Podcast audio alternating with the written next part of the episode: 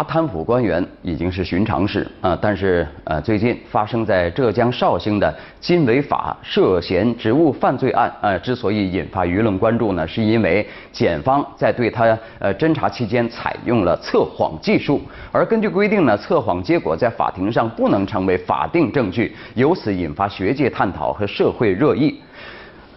测谎仪这个东西很厉害啊，那个以前看间谍片啊，经常有啊，就是有个机器接在脑门子上，你一说话，那指针就哐哐抖，这个这个东西啊。那之所以对测谎仪的使用有争议，是因为什么呢？使用它的后果呀很难控制啊。比方说，如果你只是针对案情回答是或否，那还行啊。如果问的问题失控了，那会很可怕，很可怕啊。比方说吧。如果测谎仪这个东西落到老婆手里了啊，打开测谎仪问问老公我漂亮吗？你肯定回答说漂亮，但是测谎仪一下子咵爆表了，哼哼，怎么办？后果后果就可大可小，对吧？举个小例子啊，那测谎仪呀乃诛心之器也，所以呢特别可怕啊，你所以法学界啊干嘛的都有争议嘛，测谎的结果不能作为证据，对吧？啊，能理解啊。再来看啊。环保部啊，现在是可能是最厉害的部了啊。三号发布报告说了，中国已经连续八年成为世界机动车产销第一大国，机动车污染已成为中国空气污染的重要来源。他没说主要来源，不错了啊。呃，是造成细颗粒物、光化学烟雾污染的重要原因。机动车污染防治的紧迫性日益凸显啊。环保部还说了，机动车环境管理工作取得了呃一定成效。逼着好多车都报废了嘛？那这环保部将进一步加强机动车的生产、使用、淘汰等全过程的环境监管，积极防治机动车对大气环境和民众健康的影响。没有了啊？那能那你就听听我们老百姓的反应啊！有人说了啊，这是油品质量的问题，你光管我们车干什么呢？车是你造的吧？油是他垄断的吧？我们花钱纳税买车用车，何苦之有呢？啊？那有些问题呢是没有人回答的啊，因为群众的眼睛他就是测谎仪啊，他们不敢说。好了，再来看啊，成都市教育局啊，最近呢呃联合其他三个部门组成四部门，联合发布了关于规范开展民办文化教育类培训活动的公告。啊，有时候这个呃这个政府文件呢不大不大容易懂，就是要管一管那些辅导培训机构啊，对民办文化教育类培训机构做出量证办学、量排收费、规范招生、规范宣传、安全教学、教师持证、啊规范赛事等七条规定啊，其中有一条哎，我们拿出来说说啊，培训机构的任课教师应具有相应的教师资格证。但又规定不得聘用公民办中小学在职教师兼课啊，那个这个就呃 very interesting 啊，非常有意思了啊。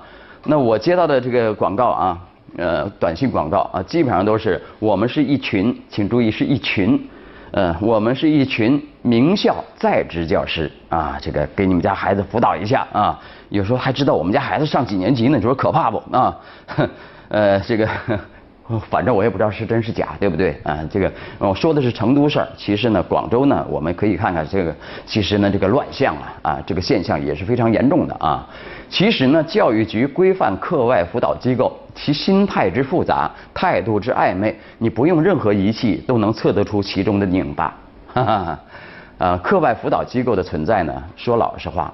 啊，还有他们的那种嚣张啊，啊，都是对教育政策的密切配合的结果。你不要分吗？哎，到我这儿你能加分啊？你不要考吗？到我这儿你可以可以考过啊，对吧？所以说都是跟教育局、跟教育的政策是配套来的啊。所以说我们可以这样说：素质教育有多差，教育公平有多糟，这课外辅导机构它就有多发达。哎，嗯，那现在有个热词儿呢，叫升级。那什么？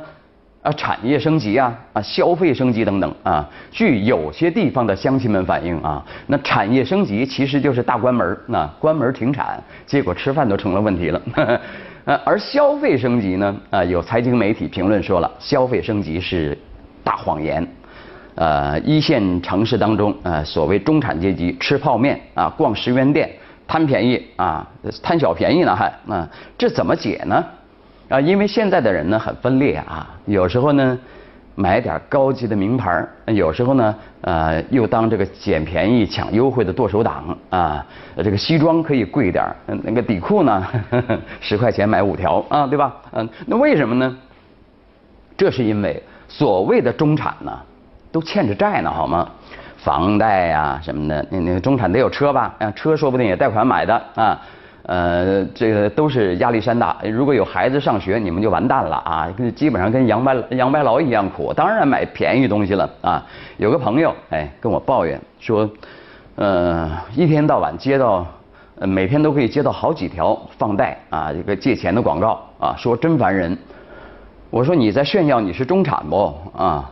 你被人家发现了你是中产了，恭喜你啊！当然你还同时被人家发现。你缺钱花，所以定向的给你发广告啊！中产，哈哈，真好笑！你居然是中产啊啊！那明天大件事要发生，高考。哎呦，呃，像我们这个年龄的人呢，在岸上观火呢，也有些年头了，当热闹看呗，哈哈，真好玩啊！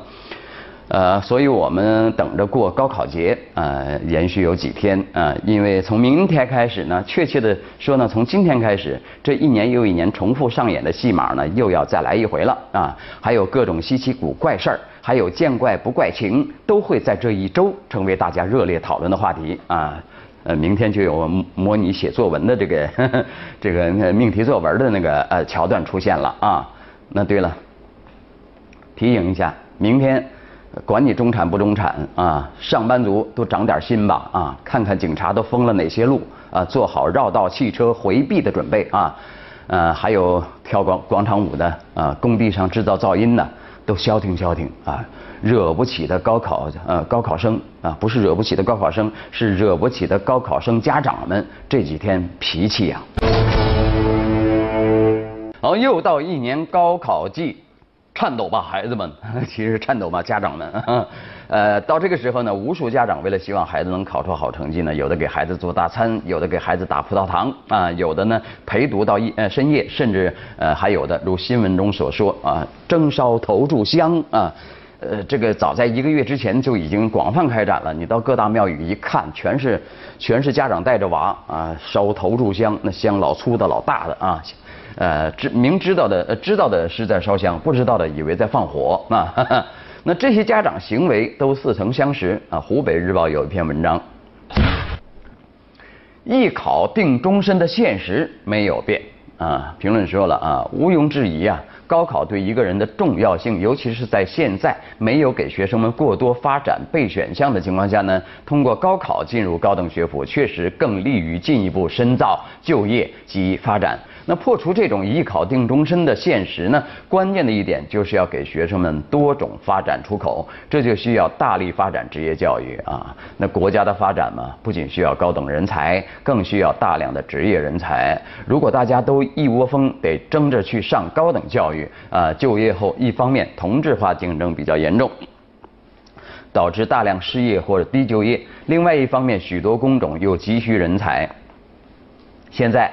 一些行业蓝领和白领工资倒挂就很能说明问题了。动手是人才呀，呃，在这一点上呢，德国等一些西方国家的经验可供我国借鉴啊。其呃高中阶段呃职业教育和高中后职业教育就对我国职业教育发展很有指导意义，不仅能很好的满足学生们的发展要求，同时也分类和分流了学生，弱化了类似于高考这种考试的作用。同时，社会上也要形成淡化高考重要性的氛围。啊，什么考过富二代呀，战胜官二代呀，不学习怎么养活你众多的女人呢？啊，五日三省吾身呢？高否、富否、帅否？啊，否，滚去学习等类似话语，或贴在教室内、学校围墙上，或出现的某些老师及社会成功人士的话语中，都会形成有形或无形的影响家长们，造成他们的巨大心理压力，进而形成他们的一些奇怪做法。奇怪吗？点炷香而已啊。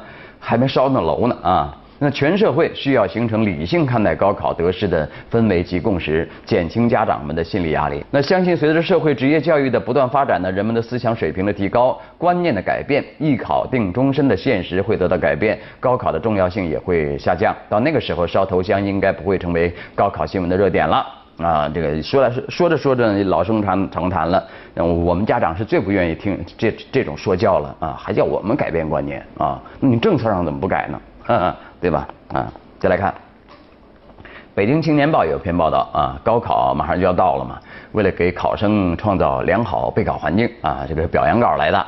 说是北京地安门派出所约谈多家重点酒吧负责人，要求各酒吧音响一律放于室内啊，音响设备运行期间一律不得开门开窗啊。如果屡教不改，声音传出来了，将会会同文化部门对其进行停业整顿。哼，为了高考嘛啊，嗯，来看《法制晚报》的一篇评论：治理酒吧扰民不应局限于高考时间啊，考生有个这个好的学习考试环境。呃，这个派出所呢要求辖区内酒吧关上门窗经营，呃，确保噪音污染低于国家规定的五十分贝。它体现出城市在特殊时期关照特殊的困难，不是特殊群体，不是困难群体的这个情怀。商家也应当照此积极履行基本的社会义务。但对于热闹的商圈周边的常住居民而言，政府治理噪音污染还希望摆脱高考思维啊，也就是说呢，市民的安静权不能止于高考那几天。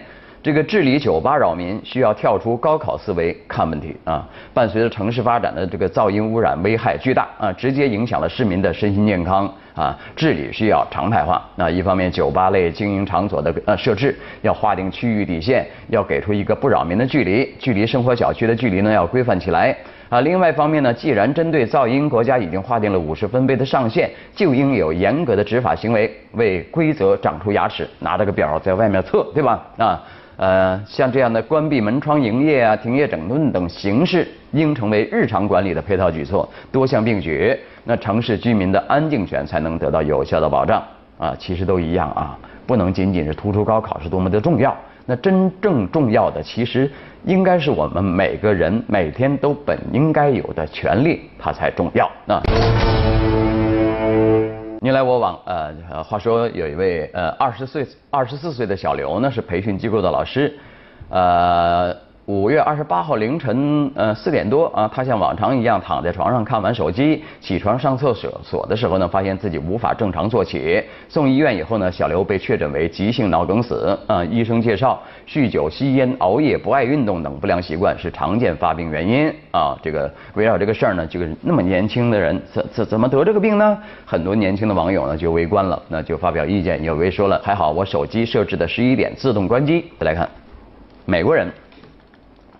老金啊，曾于二十年前留学中国啊，那个时候啊中了毒了啊，中什么毒呢？啊，喜欢煎饼果子了啊。后来他是回北京拜师学艺，如今把这个煎饼果子带回了纽约啊，自己开了家煎饼果子店啊，一套煎饼啊卖一百块啊，老外吃的。